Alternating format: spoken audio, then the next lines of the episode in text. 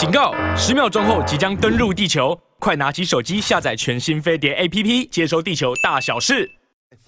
在我们线线上的那现在呢，呃，淡江大大学的教授，淡江大学两岸关系研究中心的主任张五月，五月的线上。哎，江龙好，到，呃，各位听众观众大家好。好，那今天呢，要要麻麻烦五月，那五月的五月的这个.这个连呃连线呢，对于节目来讲，大概就就是我对于两会的定调定调式的谈法。好，来，我们呢，接在这次的北京的两会，我用用一个对一个 general speaking 的一个一个问法，你对于这次的两会呢，你怎么看？有哪些的看点？我想这次两会有四大看点。嗯，第一大看点就是刚刚嘉龙所讲的。政府工作报告，嗯，那政府工作报告当中，其实最关键的不是台湾问题，而是有关于进出的经济增长的指标，嗯，那第二个有关于第二个看点，就是有关于什么？就是有关于高层的人事部署，因为我们知道说，共产党有四套班子，党的班子、政府的班子、人大的班子跟政协的班子，嗯，那党的班子在去年二十大已经全部部署完成了，但是有关于国务院的、政府的。乃至于包括什么？包括我们看到说，人大跟政协的，嗯，这三套班子必须要在今年两会当中高层予以确立，嗯。那第三个当然就是有关于机构改革嘛，嗯。那机构改革来讲，那昨天我们也看到的，特别是大家有关于什么？有关于像金融财经部分，以及可能涉及到安全问题，还要做出机构的改革跟精简，嗯。那第四个当然就是高层的讲话。那高层讲话讲的是什么？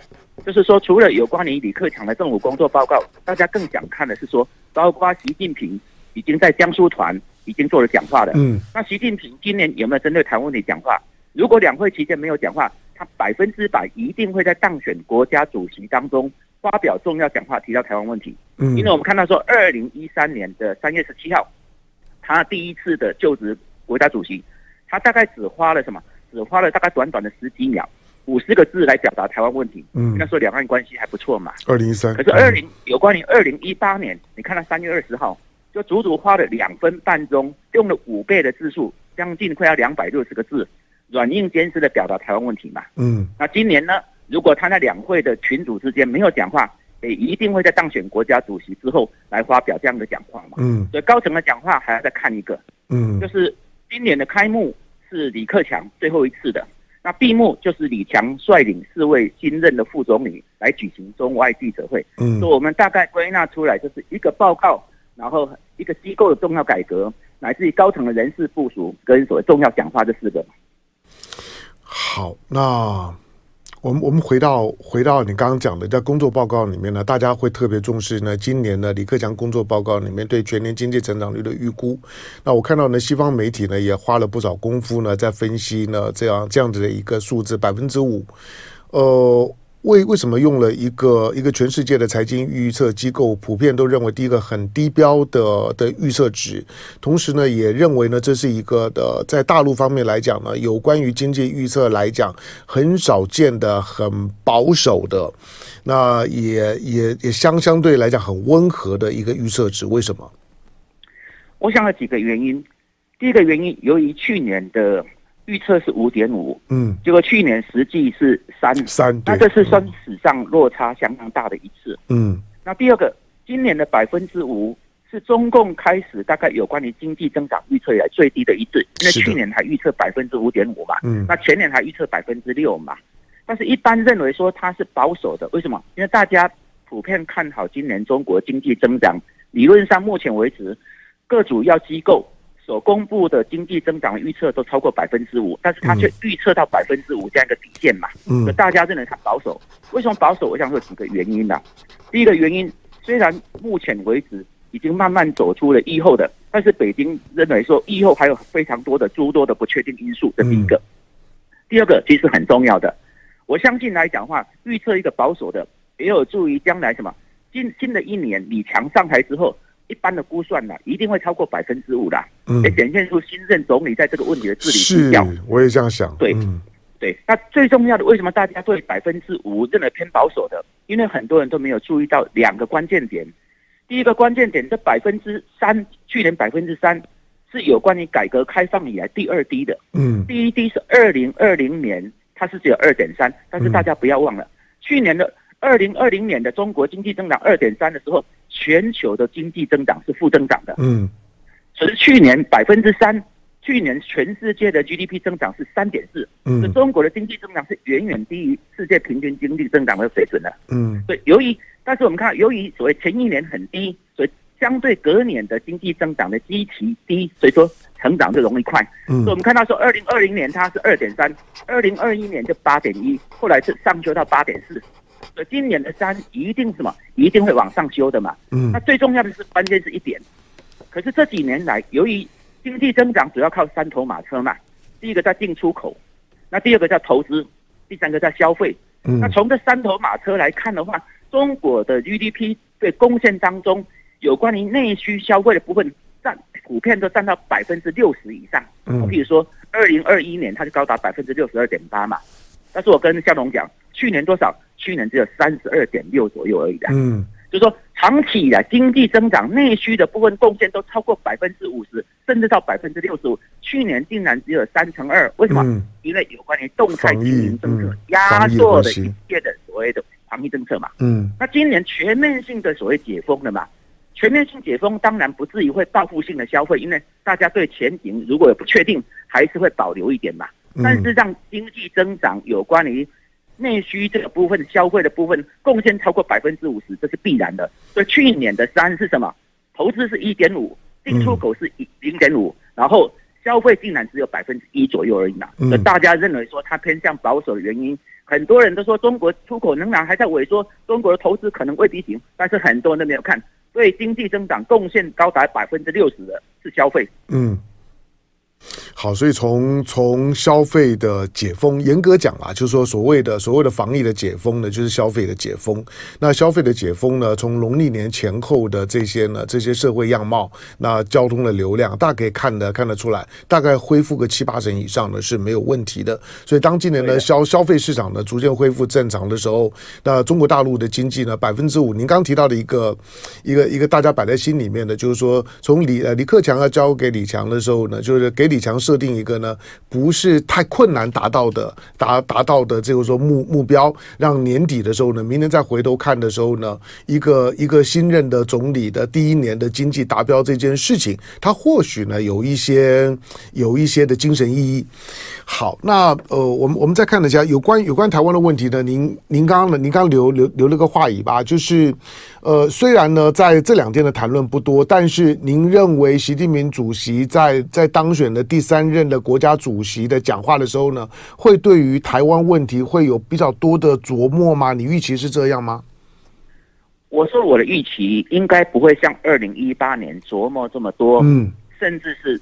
软硬兼施，硬的讲到力度这么的大，嗯，但是今年来讲的话，它终究我们常常讲说，台湾问题主要的表述是要靠着最高领导人总书记嘴巴来呈现，嗯，那历次的有关于两会当中，政府的工作报告从来没有对台湾问题能够提出重大的创新或重大的所谓的改变的，所以如果要看对台政策真正最关键的核心。一定要从最高领导人，那最高领导人只有两种方式。第一个，习近平下到人大跟政达，跟所谓政协团来什么、来听取各界发表讲话，就像他第一天就到江苏团嘛，那第二天就到有关于政协的这个这个相关团嘛，嗯，那就要看看有没有。那理论上这个东西大概不容易有，那不容易有，因此习近平没有在这个问题讲话，因此大家就看两个。第二个就要看王沪宁新任的政协主席有没有下到，包括像。台湾这个政协台湾团三个群组会里面发表讲话，如果他也没有的话，那最后都只好看习近平在有关于当选第三任国家主席当中，在发表演说当中，他怎么来表述台湾问题嘛？嗯，虽然是这样看，但是我总体认为说，今年就像江龙所讲了，今年两岸关系来讲的话，基本上是从什么？从稳的角度来思考的，因为今年开春以来，北京领导人从习近平的新春贺词。到王沪宁的讲话，到宋涛的讲话，两岸的关系，他们从某种角度来看，是释放出一个稳健的、和缓的，希望能够疫后交流这样一个格局跟态势。当然，这方面也考虑到中国大陆自身的发展，也顾及到台湾内部即将进入到二零二四年大选都有关系嘛。嗯。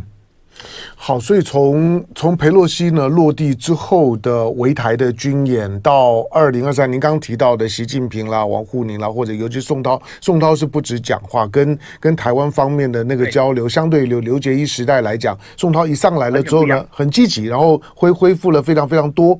这半年多的时间里面啊，对台湾的态度的温差落差这么大，您您您认为就就是因为二零二四年的领导人的选台台湾的，就是说领导人选举的因素吗？还有还有其他中美政治其他方面的考量吗？我想台湾的因素只是一个小的一部分，不是关键。嗯、因为中共对台的战略的设定是不以台湾主观意志为转移的。嗯，那这个几个跟主要有关，第一个跟二十大已经顺顺利召开跟闭幕的。嗯，第二个跟中国大陆在迎接一个疫后的一个新局。第三个，当然中国大陆在美中贸易战当中、科技战跟经济战当中。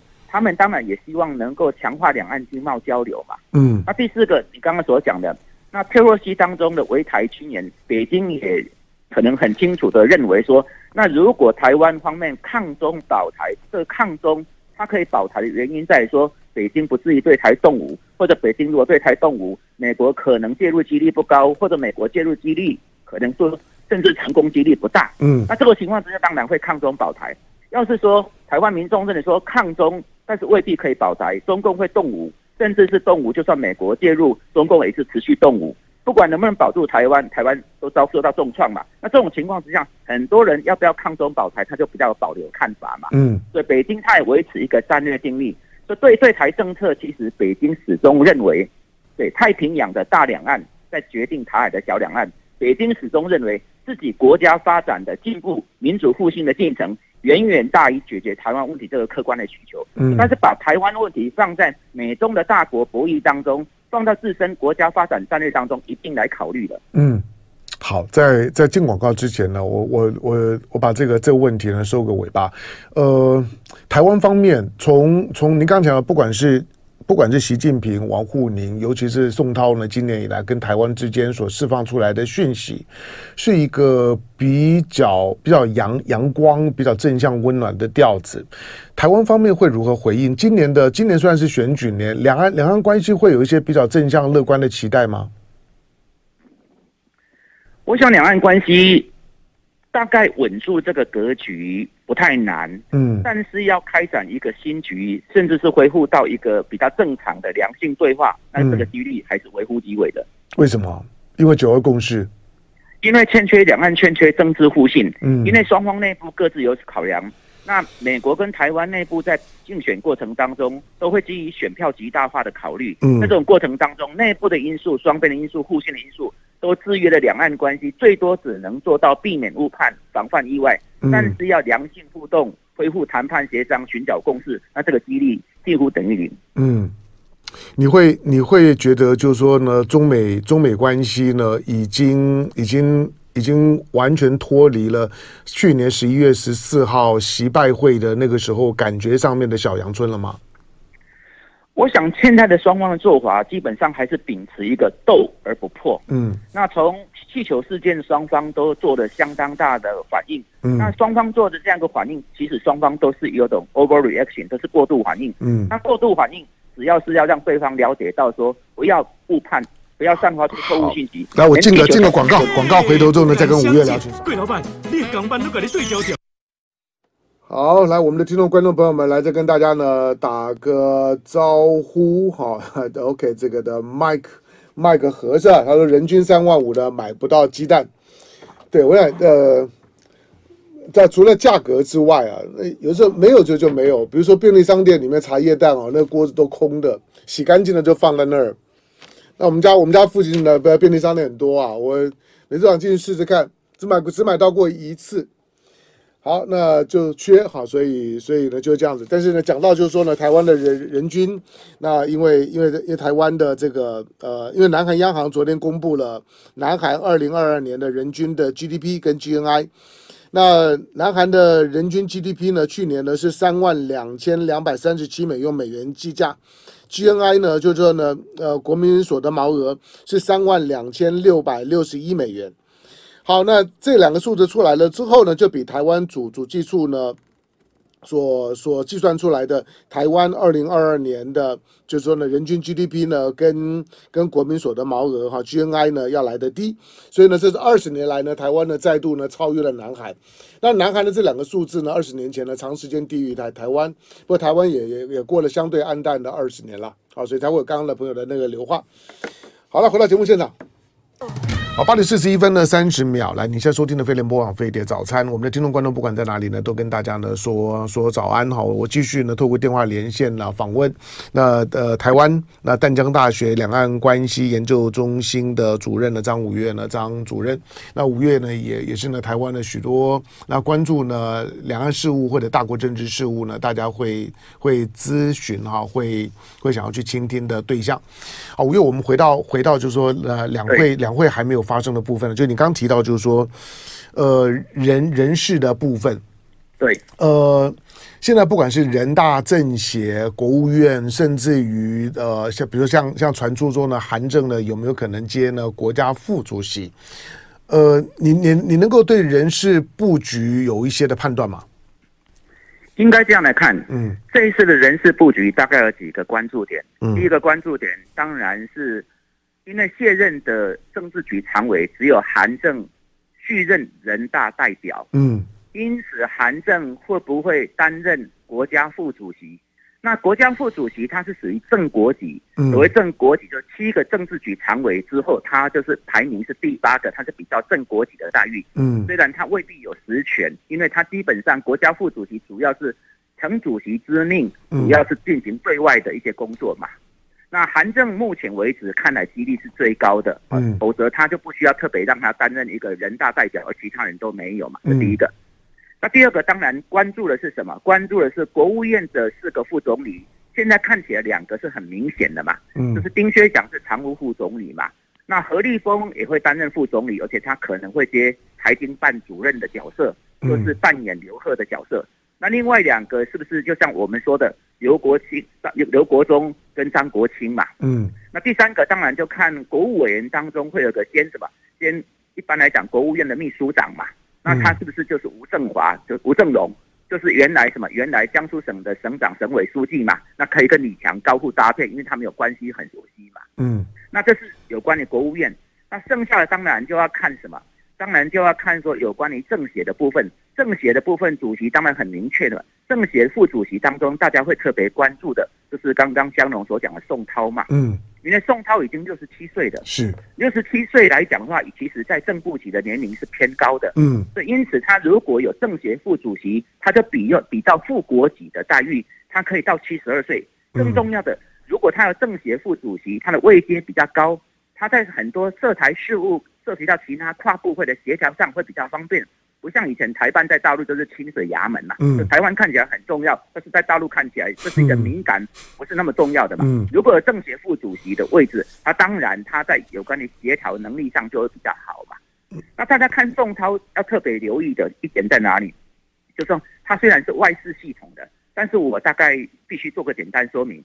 他虽然是外事系统的，这是固定台办从王毅乃至于包括刘捷一、刘捷一也管理，嗯，但是呢。他是唯一台办外事系统当中在福建有工作二十多年经历的人。嗯，就从一九七八年到二零零一年，他都在福建工作。就是二零零一年，他去参加什么？参加外交部跟中组部的考试，斜杠人生才跨入到外交系统。嗯，啊，所以说介绍第二个，他跨入外交系统里面最关键是二零一五年，他担任了中联部的部长。中联部是什么？就是共产党跟其他四个，全世界只有五个共产党国家嘛。扣掉中共之外，就是北韩，嗯，它来自于越南跟辽国嘛，嗯，那中联部的部长就是做这四个政党的交流工作，是，那这个政党的交流当然统战意涵比较强，所以你就可以看到说，他跟刘杰两个完全不同的性格。第一个，他某种程度有二十几年的地方福建工作经验；二方面，他的擅长就是政党交流、政党合作，或者简言之叫做统战工作、交朋友嘛，那当然身段大大的不同嘛。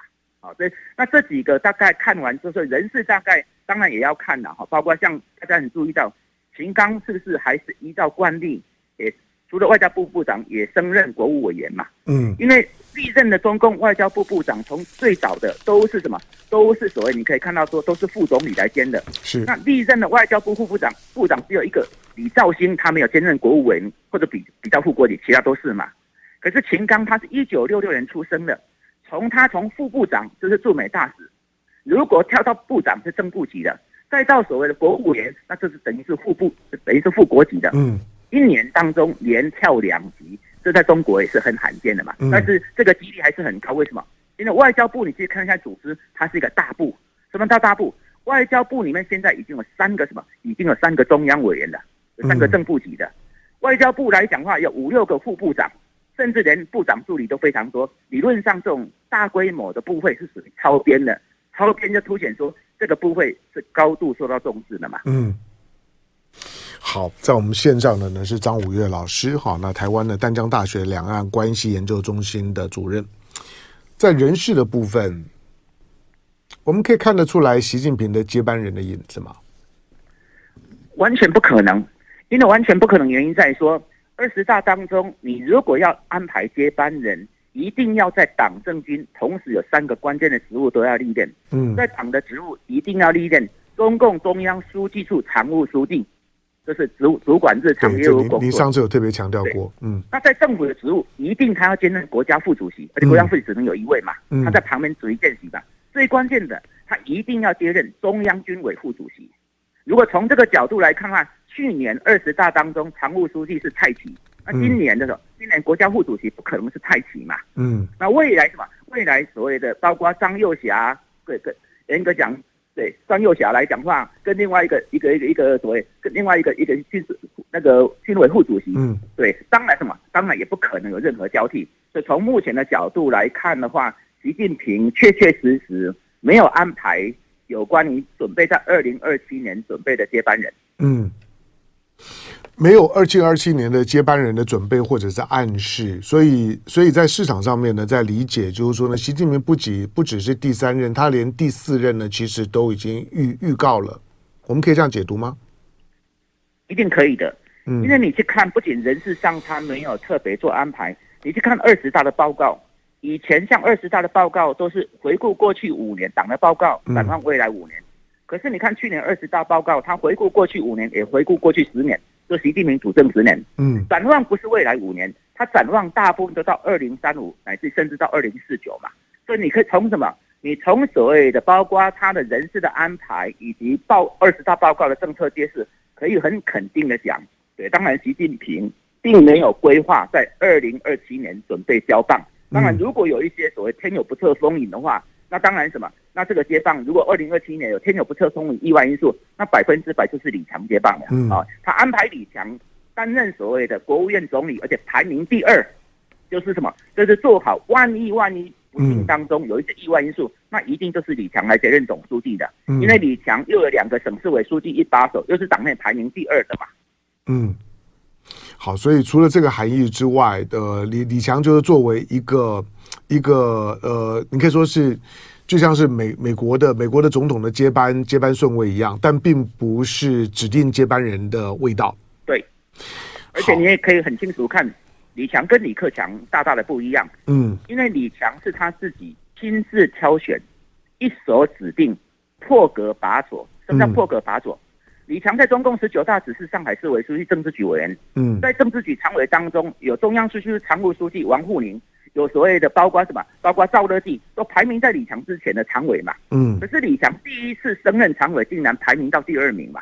嗯。对，所以很显然，大家过去我常常讲说，李克强大概是中共过去七任总理当中学历最高，北大经济学博士。嗯。总理的权力最小，因为基本上总理的位置是只要负责政府工作嘛，特别是有关于经济工作。可是最高的经济决策会议都不在李克强手上。但是这个问题往后不会再出现的，嗯啊，至少李强是习近平自己挑的，所以以后的总书记跟总理当中，外界大概都不用做太多的文章了嘛。嗯，好，您您如何观察习近平主政十年之后，现在即将开始的第三任期北京的决策文化？当，西方的媒体呢，都习惯用一个用一个威权啊、专制的这种的概念呢，去去形塑或者去理解呢北京。那认为呢，习近平呢这一次的这一次的两会呢，确定了习近平的领导班子的全面接接班。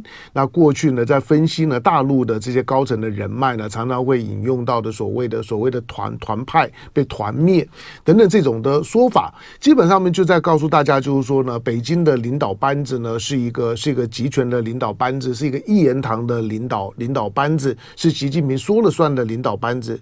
你这样子理解，你觉得这对吗？我想一部分是呈现这种方式，一部分也未必是很精准的了解中共的逻辑跟思维。嗯，首先第一个二十大它高举是什么？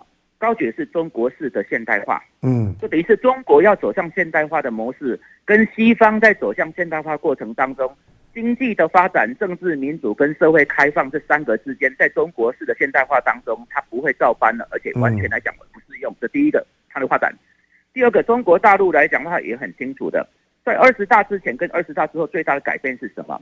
就是以前他认为说国际的主流是和平跟发展的，嗯，那中国一定要善用国际和平发展这样一个机遇区来发展自身的战略机机遇跟发展需求嘛，嗯，他现在认为说国际社会的主流不是和平跟发展的，中国也很难享有和平的发展的战略机遇期。中国是面临到百年未有的重大变局，这个变局有包括疫情的问题、科技的问题、美中的问题，各式各样，自己会不会陷入到中等国家挑战的问题。因此，中国大陆在思考问题上就跟西方的国家思考并不完全一样。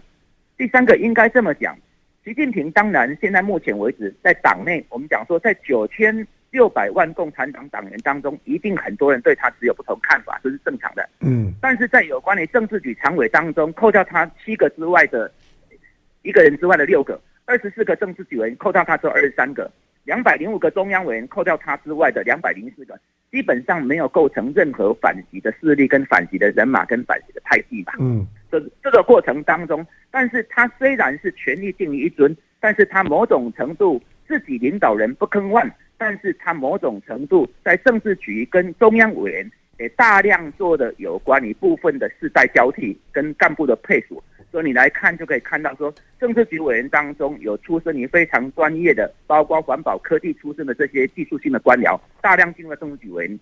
你也可以看到说，一九六九年的包括北京市市长殷勇这些，他也跻身到所谓中央委员当中的。嗯，所以说我们看的是北京最高领导阶层确实没有变化。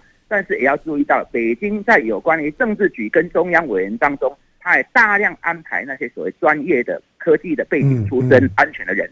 对，所以你看人大代表这是很清楚的。人大代表、政协委员，过去二十年最多的是什么？一定是搞房地产的吧？嗯，恒大啦、碧桂园等等这些啊。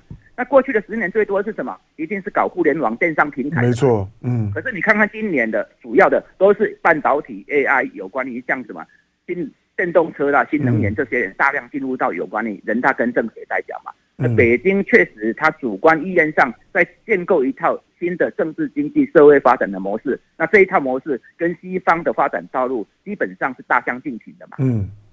好，很很好，来，我们再再再回头看呢，美中台的三边关系。我我忘了在在哪里看到看到五月五月老师的讲话，五月老师呢也提到，就是说，因为习近平即将开始的第三任期，那西方西方的这个不管是不管是政府或者是媒体。大概都已经定在一个调子，就是说呢，习近平呢其实是有解决台湾问题的迫切感的。因此，第三任期之内，大家呢每天呢都在猜时间啦，二零二二五年啦，二零二六年、二零二二七年啦。那北京呢，习近平呢一定会发动对台湾的进一步的攻势，包括军事行动。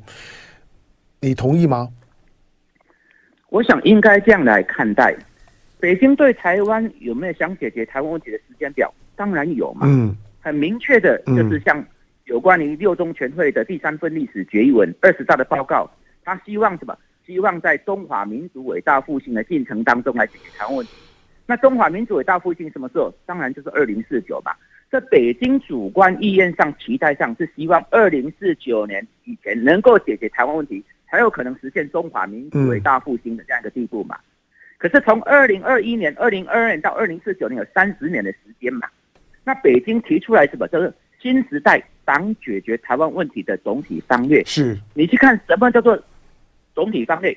其实关键词就有三个。嗯，第一个关键词一定要牢牢掌握两岸关系的主导权跟主动权，就两岸关系不能失控。嗯，第二个一定是在国家发展的建设当中。第三个在民族伟大复兴当中来解决台湾问题。这等于是不能贸然为了解决台湾问题，影响到国家发展，影响到民族伟大复兴。